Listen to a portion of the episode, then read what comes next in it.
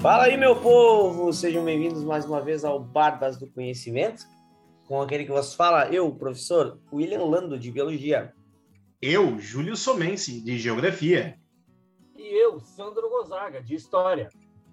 Pois é, e hoje então, galera, nós vamos trabalhar um assunto que uh, depois o Júlio vai vir com as frases aí profundas, mas já vou adiantar que é o ópio do povo, e é uma conversa meio que despretensiosa, vai ser um bate-papo, não, não vamos entrar muito em, em livros, enfim, em muita coisa, mas tem muita história também envolvendo, tem ciência, tem de tudo, que é nada mais nada menos que futebol, os grandes clássicos aí do mundo. E nós aqui uh, do Barbistão, já que a gente está 100% vacinado com a terceira dose, a gente já vai voltar com as nossas temporadas aí uh, do futebol do Barbistão. Uh, só tem um time, né? Então uh, a gente Nós somos uma seleção invicta. Ninguém Isso, nunca nos derrotou. campeões. sempre é campeão, então não tem problema de perder nunca. Então não tem muita rivalidade também. né? Já dá para brincar também que nós aqui do Barbistão a gente torce para um mesmo time fora do Barbistão, que é o Grêmio. Então a gente não tem muita discussão. Mas a gente acabou tendo um ano não muito bom no ano passado, já que estamos gravando isso em 2022. Mas a gente vai voltar, a gente vai voltar. Vou deixar aí para os meus colegas começarem a falar um pouco desses grandes clássicos mundiais que a gente tem por aí. Mas eu acho que, em primeiro momento, né, galera, a gente vai falar um pouco sobre o social, sobre como que o futebol envolve a sociedade, enfim, como que ele também modifica o social de, um, de uma região e tal. Bora lá, gente? Eu vou começar falando, então, aqui sobre uma frase que tem Arrigo Sacchi. O futebol é a coisa mais importante dentre as coisas menos importantes. Que convenhamos, nós somos brasileiros e nós gostamos muito de futebol. Não importa a gente dizer, ah, eu não sou muito ligado a futebol. Tu sempre escuta uma notícia. Tu sempre vai ouvindo no carro, vendo alguma coisa, escutando alguma coisa. Então, o futebol, apesar de ser entretenimento, futebol profissional, todos nós escutamos. E todos nós temos nossas opiniões, nós somos técnicos, nós somos jogadores. Quem aqui nunca falou, eu cruzava melhor essa bola? Bah, esse gol até eu fazia. Ou melhor, até minha, até minha avó, avó fazia. E nunca falou isso. Então, futebol é uma coisa extremamente importante aqui, principalmente na nossa cultura brasileira. E sem falar que todo mundo aqui já sonhou em ser um jogador de futebol quando era gurizão, quando era menor. Vamos jogar, vamos chutar lá, fazer um joguinho, dois chinelinhos, já é a goleira, já tá valendo, vamos correr atrás de uma bola. Então, é. além de ser uma questão de entretenimento, é uma questão do esporte e é uma questão da atividade física que nós fazemos também. Então, se tu pega, tu vai vendo no nosso dia a dia, o futebol ele ocupa um espaço importante, mesmo que tu não perceba. Assista uma TV, um noticiário, não tem a parte especial esportiva aqui no Brasil que só fala sobre o futebol? Tu pega no rádio, de vez em quando, a notícia mais importante é a notícia que está acontecendo com o teu time. Não é só o Grêmio, não é só o Inter, não é só o Flamengo, não é só o Corinthians. O que, que é isso? Tu tá interagindo com isso. Ou convenhamos, quando tu faz uma galera para montar o futebol, de vez em quando tu desmarca coisas para tu nunca faltar no dia que vai ter jogo de futebol, e se tu falta, e se tu falta quando vai ter o jogo de futebol, a galera te liga para saber se tu tá bem, se aconteceu alguma coisa. Porque, pô, pro cara faltar o futebol sagrado, não dá, né? Então, assim, questão social, que nem foi falado antes pelo William, né? Futebol é o ópio do povo. E o futebol também ele pode ser usado para disfarçar várias questões sociais que nós vivemos geralmente crises econômicas, governos que utilizam times de futebol para desviar a ideia do que está acontecendo ou não. Então, o futebol ele é uma ferramenta social importante para gerir a sociedade. Tipo, pode manipular até a opinião pública, dependendo do que tu fale ou não. E tanto é que tu vê a importância que tem vários jogadores de futebol ao longo da história nesse cenário político. Eu sempre vou me lembrar da democracia corintiana. Ah, é? Os caras pegavam lá, brigaram para diretas já, vamos lá, tudo tranquilo. E hoje, de vez em quando, tem questões sociais que se tem o engajamento de um esportista famoso, um jogador de futebol, ele atrai mais pessoas para as questões. Então, é, então isso. tem também essa questão de até às vezes tu, o, o, o jogador é cobrado por não se manifestar também. Esses jogadores que são conhecidos a nível mundial são cobrados por não se manifestar, dependendo de alguma situação e tal. Até a pandemia em si. Teve jogadores que são criticados porque, ó, que não, não se pronunciaram em nenhum momento em, em favor das vítimas. Ou favor não, né? Não sei se é a palavra correta, mas enfim. Favor das vítimas, é, acho que fica estranho. É, ficou meio estranho. Mas uh, vocês entenderam, né? Em questão de se, se, se, se ter uma, uma relação de empatia, né? Com as vítimas, Sim. isso que eu quis dizer. Então, é, até isso, é, ter uma ideia da, de como esses, essas pessoas são importantes para o social, para as crianças, tudo isso. Tu comentou no início ali, Júlio, que sobre a questão que todo mundo gosta e tal, e em algum momento vê. Cara, eu me lembro da minha namorada, vou ter que comentar sobre ela aqui. Desculpa aí, Valdirene, eu sei que tu tá lá fora na Irlanda, mas eu vou ter que comentar. mas, é, tipo, ela falou assim: bah, eu odeio futebol, porque não sei o que lá, porque não, cara, não suporto, não sei o que lá. Cara, deu a Copa do Mundo de 2018. Mano, ela me mandando mensagem, pá, o jogo de não, da, não sei quem com não sei quem, que jogo bonito, que não sei o que, tava tu não gostava de futebol? tu não assistia? Entende? De alguma forma acaba agregando as, a galera, de algum jeito. É, algumas relações são construídas a partir disso. Sabe que no Brasil, a maior torcida do Brasil não é a do Flamengo, como todo mundo costuma dizer. A maior torcida do Brasil é daqueles que não se importam com o futebol. Essa é uma, é uma forma de enxergar os números. Sabe que a, a, estatística é a arte de torturar os números até que eles te digam aquilo que tu quer. Né? Então, estatisticamente, sim, a maior parte do Brasil, a maior parte do Brasil não se importa com futebol. Mas, paradoxalmente, a maior parte do Brasil sabe exatamente se inserir dentro desse contexto e muitas vezes é coagida a se inserir dentro desse contexto. O exemplo que tu deu aí da Valdirene é perfeito. Na Copa do Mundo, a pessoa que não está olhando a Copa do Mundo, que não está se inserindo, ela acaba sendo excluída. É até uma coisa meio que durkheimiana, né? Para quem não sabe, na sociologia tem um, um um intelectual do século XIX, um dos pais da sociologia, Emily Durkheim, né, uh, dizendo que os fatos sociais eles acabam se impondo às pessoas, eles são exteriores, você não escolhe né, o, aquilo que você vai fazer, você acaba sendo, né, de alguma forma, impelido a cometer aquele fato social. E é verdade, mesmo as pessoas aqui no uh, aqui não, nós nós estamos no Barbistão, né? Mas é um o Barbistão é uma é um país que é itinerante, a gente fica muito próximo do Rio Grande do Sul, por isso que a gente é gremista. No Rio Grande do Sul, uhum. mesmo as pessoas que não gostam de futebol, odeiam futebol, não sabem o que é o impedimento, nunca viram uma partida, não vão ver porque não gostam. Se você perguntar para ela se ela é gremista ou colorada, ela vai dizer, porque ela foi impelida a escolher um time.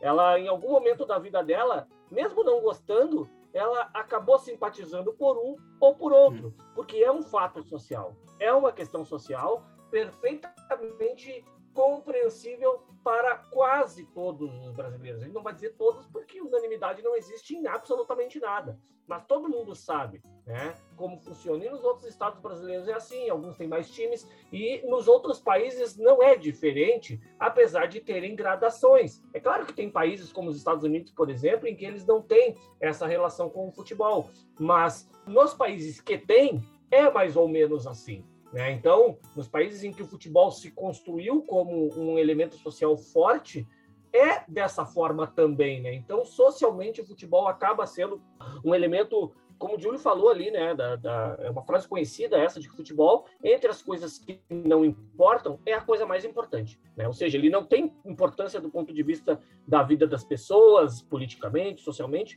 mas no fim das contas ele tem por causa disso, por causa da sociabilidade. Então, entre as coisas que não importam, ele realmente é a mais importante. As pessoas ficam felizes na segunda-feira quando o seu time vence, portanto, elas vão muito felizes para o trabalho, elas têm relações melhores, e em contrapartida também elas ficam deprimidas, como o ano de 2022 para os gremistas, por exemplo, vai ser um ano meio né, triste. E por que, que né, um, esporte nos deixaria triste? Né? Afinal de contas, é só um esporte. Por que, que isso não acontece com os outros esportes? Eu não fico triste quando o meu tenista favorito perde, eu não fico triste quando o meu time de basquete uh, favorito perde, eu não estou nem aí quando acontece algo desse gênero em outros esportes, mas quando o meu time perde, eu realmente, às vezes eu nem estou olhando, estou preocupado com outra coisa. É, sei lá, vou casar, é o dia do meu casamento.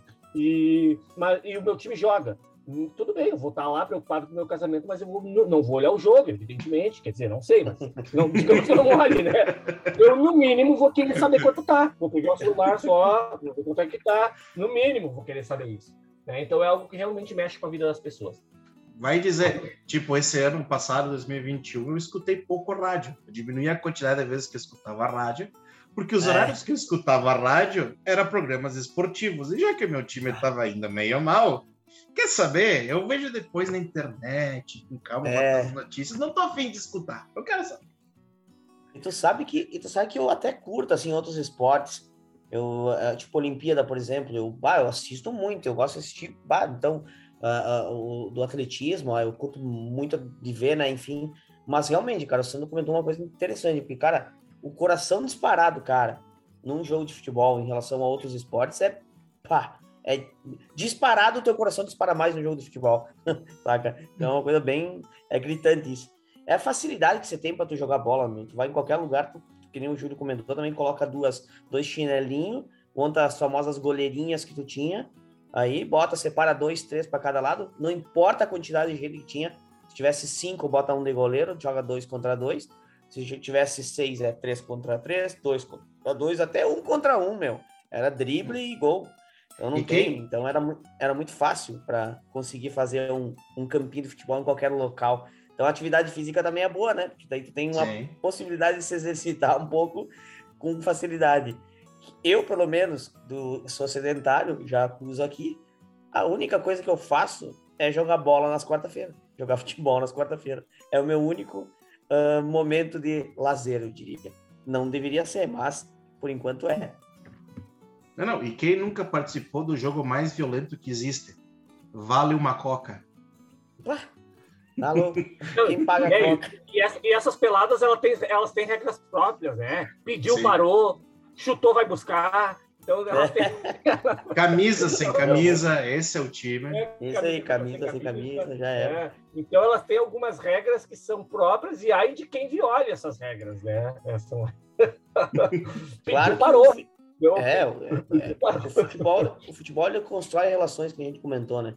E ele é no, na a televisão, a gente sabe que a mídia ela, ela coloca isso na nossa frente constantemente, que nem o Júlio comentou também, né? Qualquer noticiário vai ter a parte esportiva e vai ter disparado mais futebol do que outro esporte. Então, uh, mas tem que levar em consideração que uh, a facilidade de tu conseguir jogar um futebol em qualquer local também faz com que ele se torne popular. Não é somente a, a, uma imposição de uma mídia e tal, e por aí vai, né? Daí a gente já começa a entrar no, nos clássicos, porque querendo ou não, a própria mídia alimenta isso. Sim, Sim ela extrapola, o futebol extrapola outras áreas, e já para puxar essa uhum. questão de alguns ver ao longo do mundo aí, a, a, a, né, ao longo da história, melhor dizendo, pelo mundo afora, ao Rio Grande do Sul, o Grêmio Inter tem a sua própria história também, né? O, o Grêmio ele surgiu primeiro em 1913, o Internacional em 1909, e estão ligados às histórias desses clubes, inclusive. Um só é grande porque o outro é grande. Se tivesse só um, uh, ele não seria grande como é. Né? Então, quando surgiu o Grêmio, que aceitava só alemães, por exemplo, e não aceitava outras nacionalidades, como portugueses, italianos, era, um time de alemães. E aí se criou a ideia de um outro time que pudesse aceitar essas outras nacionalidades, por isso chamado internacional. É, inclusive, como era mais novo, acabou tomando umas lambadas lá, 10 a 0 no primeiro Grenal, 10 a 1 no segundo Grenal, e óbvio, né, o Grêmio já existia há mais tempo, mas isso fez com que o próprio Internacional crescesse por causa disso, né? Então, né, enquanto eu não ganhar do tal de Grêmio, não vou acabar, não vou ter desistido dessa história de futebol. Isso fez com que o Inter crescesse e os outros uh, clássicos mundo afora têm as suas especificidades. Real Madrid, Barcelona, por exemplo, que é um clássico mundial muito apreciado aí, principalmente nos últimos tempos, por conta da internet, a facilidade de ver esses jogos, está ligado a uma questão política, né? Pra pontuar uma, uma coisa, uma... Sandro, ah. já, que tu, já que tu comentou sobre o Inter e o Grêmio, que tem aquela história, vocês me falaram isso nos, nos bastidores, mas quero que vocês comentem aqui também, uh, antes de entrar em Real Madrid, Barcelona, hein? desculpa atrapalhar a questão do, do, racismo, na época, achavam que, ah, não aceita uh, outras etnias. Calma, né? Tem que explicar que nenhum time na época aceitava negros, né? aquela história toda. Sim, a gente está falando de 1903. O Grêmio, 1909, o Inter. Isso aí, cara, é muito pouco tempo depois do final da escravidão. E, evidente, a escravidão não existia, mas o racismo ele continuava. A gente sabe que a escravidão foi um processo traumático e que não se resolveu até hoje. O racismo ele é fruto da escravidão. Hoje, 2021, 22, imagine em 1909. E nenhum time aceitava, o primeiro time do Brasil a aceitar pessoas de cor, como eles chamavam, foi o Vasco da Gama. Tem umas, por exemplo, o Fluminense, até hoje é chamado, tem um apelido de pó de arroz, porque incorporou no seu time alguns negros e passava pó de arroz deles para eles parecerem mais brancos. Né? Então, uh, existia no Brasil inteiro, nenhum, nenhum time aceitava uh, os negros. Aí, depois da década de 20 e 30, isso começou, principalmente depois da profissionalização do futebol, começou a ser aceito. Mas no começo nenhum aceitava, nem mesmo o Internacional, que depois construiu uma história uh, deturpada, dizendo que eles foram, né, foram. É verdade que eles foram os primeiros a aceitar, aceitaram negros antes do Grêmio, isso não é mentira. Mas isso não foi lá quando eles surgiram. A ideia de que o Inter surgiu para, para incorporar os negros, isso não existe. Nenhum time aceitava e o racismo ele era institucionalizado. Ele não era estrutural e escondido como é hoje. Ele era institucionalizado. Negros não. E aqueles que aceitavam, inclusive, eram né, muitas vezes eliminados campeonato. Tinha a Liga da Canela Preta em Porto Alegre, por exemplo, onde só os negros jogavam. Né? Então tinha um negócio de exclusão racial né, nesse início do século inclusive no internacional, que depois construiu uma história bonita, inclusive contra o racismo, mas não nesse período. Achou, não. obrigado. Só para comentar, porque eu acho importante essa, essa parte. Hein? Não, não. E voltando agora para os grandes clássicos como eu comecei, o Real Madrid e o Barcelona, eles têm uma rivalidade que extrapola a questão do futebol e até a questão regional. Né? Um em Madrid, outro em Barcelona. São duas cidades, um é na Catalunha, outro é na região central da Espanha. Mas o clássico, ele acabou ao longo do século XX também extrapolando pela questão política, porque tinha uma ditadura lá do general Franco, Francisco Franco, uma ditadura de caráter fascista, e que acabou incorporando o Real Madrid como um time do regime, enfim, ajudando, né, com aporte financeiro e muitas vezes algumas arbitragens, no mínimo, duvidosas. E é claro que o Barcelona se construiu nessa rivalidade, porque durante a guerra civil que teve a vitória do Franco, que assumiu uma ditadura, Barcelona foi uma cidade muito resistente. A Catalunha resistiu muito ao governo centralista e ditatorial do Franco em questões políticas, econômicas, uh, e, portanto, isso extrapolou para os times e até hoje. O lema do Barcelona é mais que um clube ou seja, eles são muito mais do que futebol. Eles têm uma questão política, social, econômica. Uh, a própria questão da região, os catalães, né, boa parte deles é separatista, né? Eles têm uma língua lá, eles, eles falam castelhano, porque é a língua oficial do país, mas eles fazem questão de todos os livros, por exemplo, serem publicados em castelhano, que é obrigatório, mas também serem publicados em catalão. Né? Se você quer fazer um, um mestrado numa universidade uh, na Catalunha, você precisa saber catalão, e é uma língua diferente do espanhol. Né? Então, a gente tem uma, uma relação de, de separatismo lá também muito forte e que extrapola para o clube. Né? Não foi só a ditadura do Franco opressora e que a Catalunha foi resistente, mas tem a própria questão que é, inclusive, medieval. A Catalunha poderia ser um país perfeitamente uh, europeu separado da Espanha e não é. É uma região, inclusive, economicamente mais forte do que a região central de Madrid, mais ou menos como acontece no Brasil. Né? A capital do Brasil é Brasília, mas todo mundo sabe que a principal cidade econômica do país é São Paulo. Lá é mais ou menos isso, né? Claro que é devidas às proporções, mas ainda assim é a Catalunha economicamente uma região industrial uh, e portuária uh, que pode que tem aportes econômicos muito mais interessantes e muito mais fortes do que a região central que controla, que é Madrid. E isso extrapola para o futebol. Né? Então, quando o Real Madrid e o Barcelona vão jogar, não é só a rivalidade futebolística. Ela é muito mais do que isso. Ela é muito mais que um clube para quem é barcelonense. Sim, o Barcelona, tu vê as cores do uniforme do Barcelona, tem as cores da bandeira da Catalunha. E tanto é que quando tentaram fazer o separatismo, faz uns dois, três anos atrás, o Barcelona era um símbolo desse separatismo, que é o clube de futebol famoso, oh, nós podemos separar aqui, não vai ter problema nenhum pro resto da Espanha. Claro que deu todo um entrevero depois, por causa que fizeram um plebiscito ilegal, pedindo essa separação, um plebiscito onde que colocaram as urnas só para quem era pró o separatismo. E também na Espanha, que eu só quero fazer uma menção honrosa, que de vez em quando é muito mais do que futebol, que tem um time que para mim eu acho uma coisa interessante, que é o Atlético de Bilbao, que ele é um time do País Basco. E ele só aceita jogadores que nasceram no País Basco, jogadores que se criaram no País Basco ou que são descendentes de quem nasceu no País Basco. Então, tipo assim, eles não se importam muito na posição do time. Se, se o time está disputando para ser campeão espanhol, se está na segunda divisão, terceira divisão, nós vamos torcer para o time da nossa região e tem essas condições para tu jogar no nosso time. Então, tu pega, de vez em quando, tem times que tem uma questão histórica e cultural muito forte com o local de onde estão, lá na Espanha, que agora o Campeonato Espanhol ganhou muito fama por causa do dinheiro que é investido nos principais, que é o Real Madrid e o Barcelona, que todos esses outros também parecem. E é uma história bem interessante. E se tu vai pegar, eu tô falando da Espanha, um país pequeno, tem outros países com rivalidades gigantescas. Eu vou falar para vocês aqui da única rivalidade intercontinental, que é de times de uma mesma cidade, que é o times de Istambul, né? que é o Fenerbahçe contra o Galatasaray. O que, que, é isso? Um time europeu, um time asiático, e esses times representam duas coisas bem diferentes. O Galatasaray, que ele é europeu, ele representa a elite europeia, enquanto o Fenerbahçe representa os trabalhadores, a mão de obra, o proletariado. Então tem uma questão cultural e uma questão geográfica, uma questão social onde que dizem que é a maior rivalidade do mundo. Mas para qualquer time que nós vamos falar aqui, sempre vai ser a maior rivalidade do mundo. Só que quem joga lá, eles sabem que é o seguinte: quando tem jogo é de torcida única. Porque toda vez que colocavam jogos que tinham mais do que uma torcida, dava confusão, dava até morte. Então o que acontece? Tu vai jogar lá, um joga no, seu estádio com torcida única, outro joga com torcida única para não dar entrever entre os dois. Então, para vocês verem que de vez em quando isso aqui é uma representação de um país inteiro, de uma disputa cultural. Então, por isso que esse é um ótimo uh, exemplo dessas rivalidades construídas. E nós podemos passar por essas rivalidades geográficas e históricas também por outros lugares. Por exemplo, podemos falar lá na Escócia, né, do Celtics contra os Rangers, que também é um dos maiores clássicos do mundo.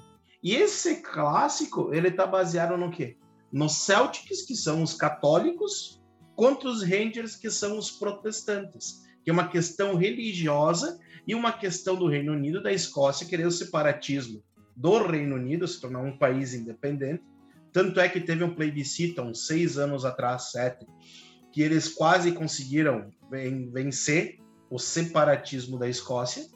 E o Rangers, que é o proletariado, que é os protestantes, desculpa, que eles apoiam a decisão da Inglaterra do Reino Unido.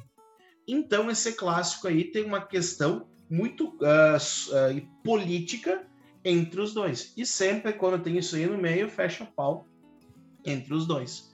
Um e, parecido, e o, um parecido complementar o que o Júlio falou, a questão separatismo, ela muitas vezes extrapola a questão do, da, da, própria, do, da própria religião. Uh, aliás, extrapola não, ela se uh, unifica com a questão da religião. Então, o católico, ele é sempre separatista porque a Inglaterra tem na sua maior parte uh, protestantes. Então, pelo próprio fato de eles serem protestantes, então e eu sou separatista, eu vou ser católico. Então é uma questão que não, não chega a ser necessariamente de fé, ela passa a ser fé misturada com política. É só olhar a Irlanda. Né? A Irlanda, a República da Irlanda, o Eire, eles são lá, a maioria, católicos, porque na separação houve essa questão também. Né? E na Irlanda do Norte, que não houve separação, faz parte do Reino Unido, a disputa segue parecida: católicos versus protestantes. E no caso da Escócia, se extrapolou para o futebol e acabou se unificando na disputa, que é uma das maiores rivalidades do mundo. Alguns dizem que é até maior entre o Celtic e o Rangers. É, puxando por esse lado, tem o Ali e o Zamalek também, que é os, são os dois maiores campeões lá egípcios, enfim, lá do campeão da Liga da, da África, uh, uh, Liga dos Campeões da África, enfim.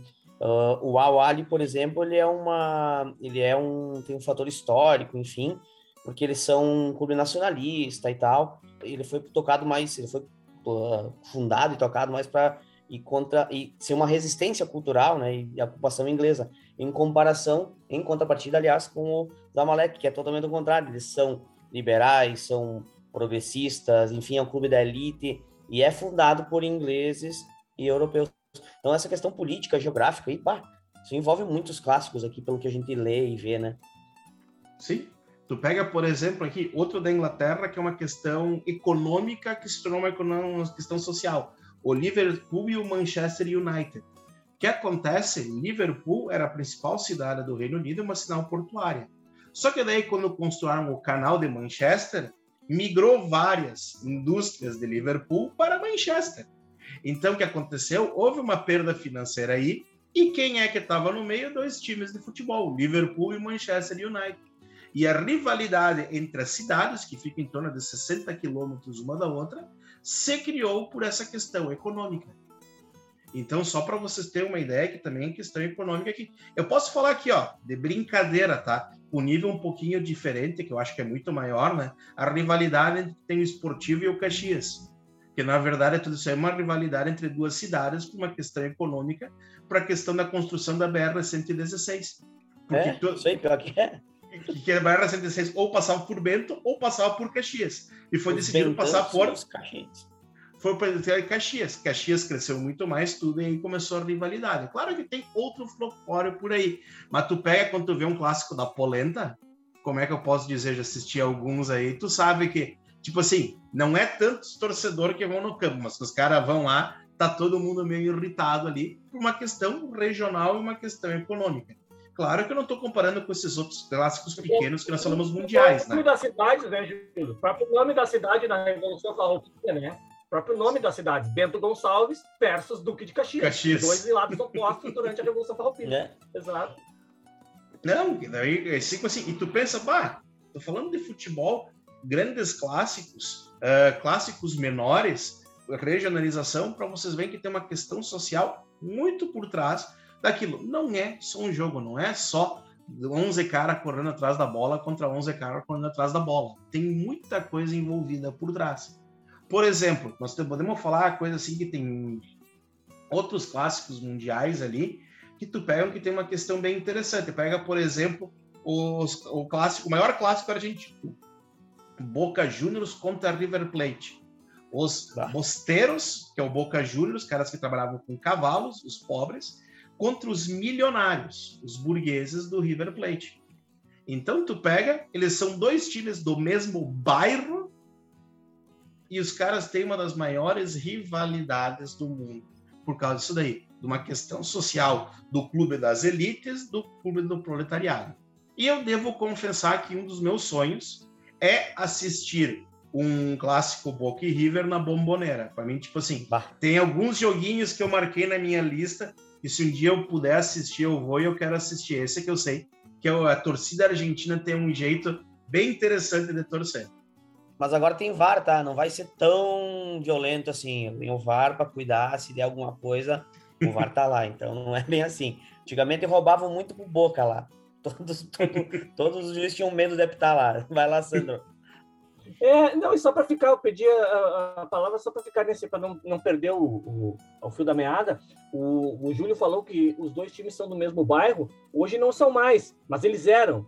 E a rivalidade ficou tão grande que eles tiveram que fazer um jogo para saber quem ia sair do bairro. e aí eles fizeram um jogo, aí eles tiveram que se separar, porque eles não podiam conviver. E aí um ia ficar com a cor da, da camiseta, ambos eram vermelho e branco. E aí, como o Boca perdeu, e eles iam que escolher qualquer um outro, uma outra cor, eles se sentaram lá no porto de, de Buenos Aires e decidiram que o primeiro navio que aparecesse, a cor da bandeira ia ser a cor do Boca, que apareceu no navio da Suécia. Então, as cores maravilhosas do Boca, que eu acho lindo aquele fardamento azul Não, e é amarelo, é é, foi, uma, foi uma coincidência, foi ali, chegou ao nível da Suécia, eles já haviam decidido isso, e, e, essa rivalidade ela se estende até hoje.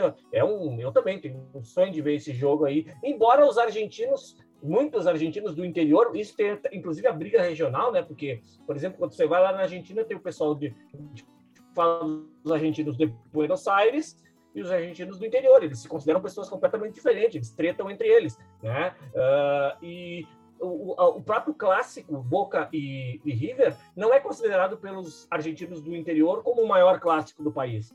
Em Rosário, por exemplo, nem se discute. A maior rivalidade de todos os tempos é Rosário e o News Old Boys. Né? Então, essa, essa rivalidade, os canalhas e os, e os leprosos, ela se dá, eles se chamam assim, né? Porque, os, enfim, ia ter um jogo lá beneficente para uma, um, enfim, um, uma instituição que cuidava de leprosos. Aí um, um, dos times não aceitou jogar e começou a ser chamado de canalha, e o outro chamou ele de leprosos, e até hoje eles incorporaram esses apelidos que eram pejorativos naquela época, e para eles a rivalidade de Boca e River era uma rivalidade fichinha, né? Isso naquele espírito que eu e o Júlio falamos no começo, né? Ah, onde você está inserido, aquela rivalidade vai ser maior. Para nós, a rivalidade nada supera o Grenal, porque nós estamos inseridos nessa rivalidade.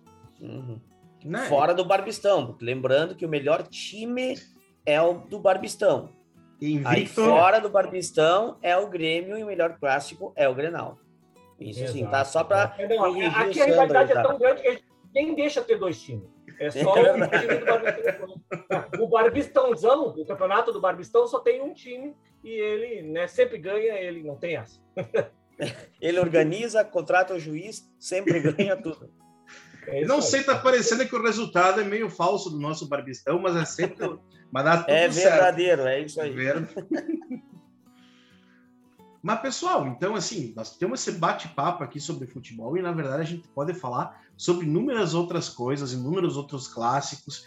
Mas, para vocês entenderem o seguinte, que apesar de muita gente pensar que o futebol não leva a nada, que o futebol não importa, eu acho que é o contrário. Ele importa bastante, ele influencia a vida de várias pessoas. E isso que nós estamos falando do futebol em si, por causa que ele é a paixão nacional brasileira, a paixão nacional de vários países aqui da América do Sul, tu pega a paixão na Europa e de vários outros países do mundo. Existem outros esportes em outros lugares do mundo que tem basicamente esse mesmo tipo de conversa, esse mesmo tipo de paixão? Tem. Só que nesse nível mundial, eu acho que só o futebol consegue fazer. Vai é. dizer que vocês não assistiram as finais das Copas do Mundo? Com certeza.